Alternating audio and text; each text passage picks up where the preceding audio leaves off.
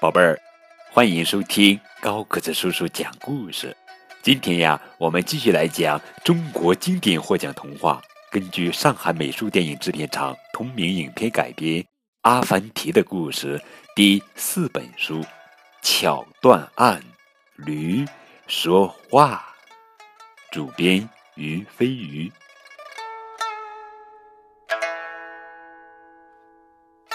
巧断案。夜里，国库大臣悄悄潜入他管理的金库，偷了许多金币。不想第二天一早锁门时，遇到了路边的法官。国库大臣这么早就来查点金库啊？法官大人，金库平安无事。当天，国王得知金库被盗，十分恼火，责令法官速速捉拿偷金币的人。很快，这一消息便传入了老百姓的耳朵，街头巷尾议论纷纷。国王正命令法官捉贼呢。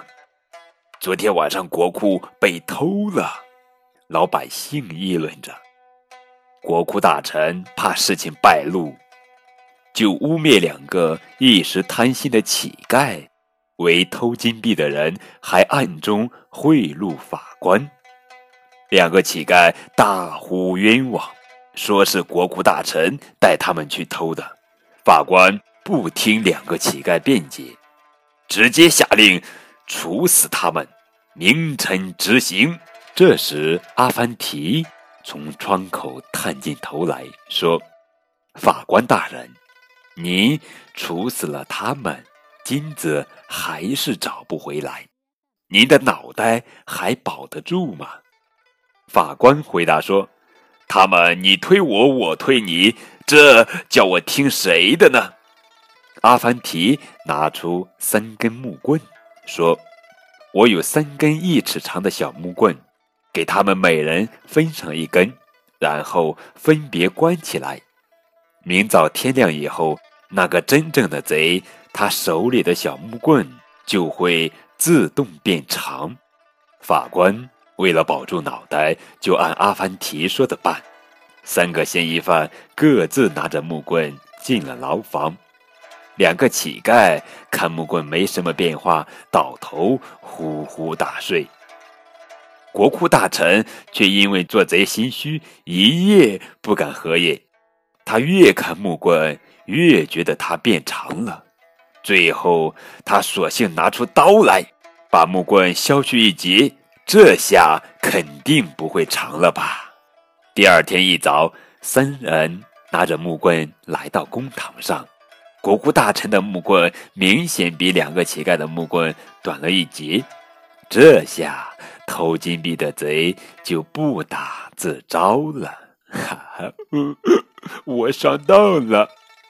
接下来，我们继续来讲驴说话。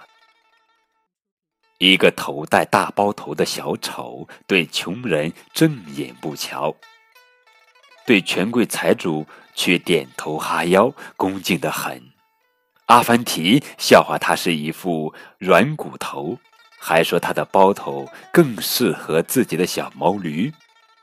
小丑气得大叫：“岂有此理！这种包头只有会读书认字的人才有资格戴。”你的小毛驴会读书认字吗？阿凡提笑笑说：“那有何难？我保证一个月就把它教会了。”小丑把阿凡提承诺的话报告给了宰相，宰相下令把我的毛驴交给他。一个月后，我请所有的王公贵族来看他表演读书，办不到就严加惩处。一个月的期限转眼就到了，阿凡提领着小毛驴来到宰相家，让小毛驴给大家表演读书。所有的人都睁大了眼睛等着看热闹，谁都没想到，毛驴真的把书一页一页的翻开了。这阿凡提是怎么做到的呢？原来，阿凡提训练毛驴时，在书页中夹着毛驴爱吃的青草，只要毛驴翻开书页，就能吃到青草。经过一个月的训练，毛驴自然就学会翻开书本了。小丑一看阴谋没有得逞，又让宰相下令让阿凡提一个月之内教会毛驴说人话。阿凡提不慌不忙答应下来，领着毛驴回家去了。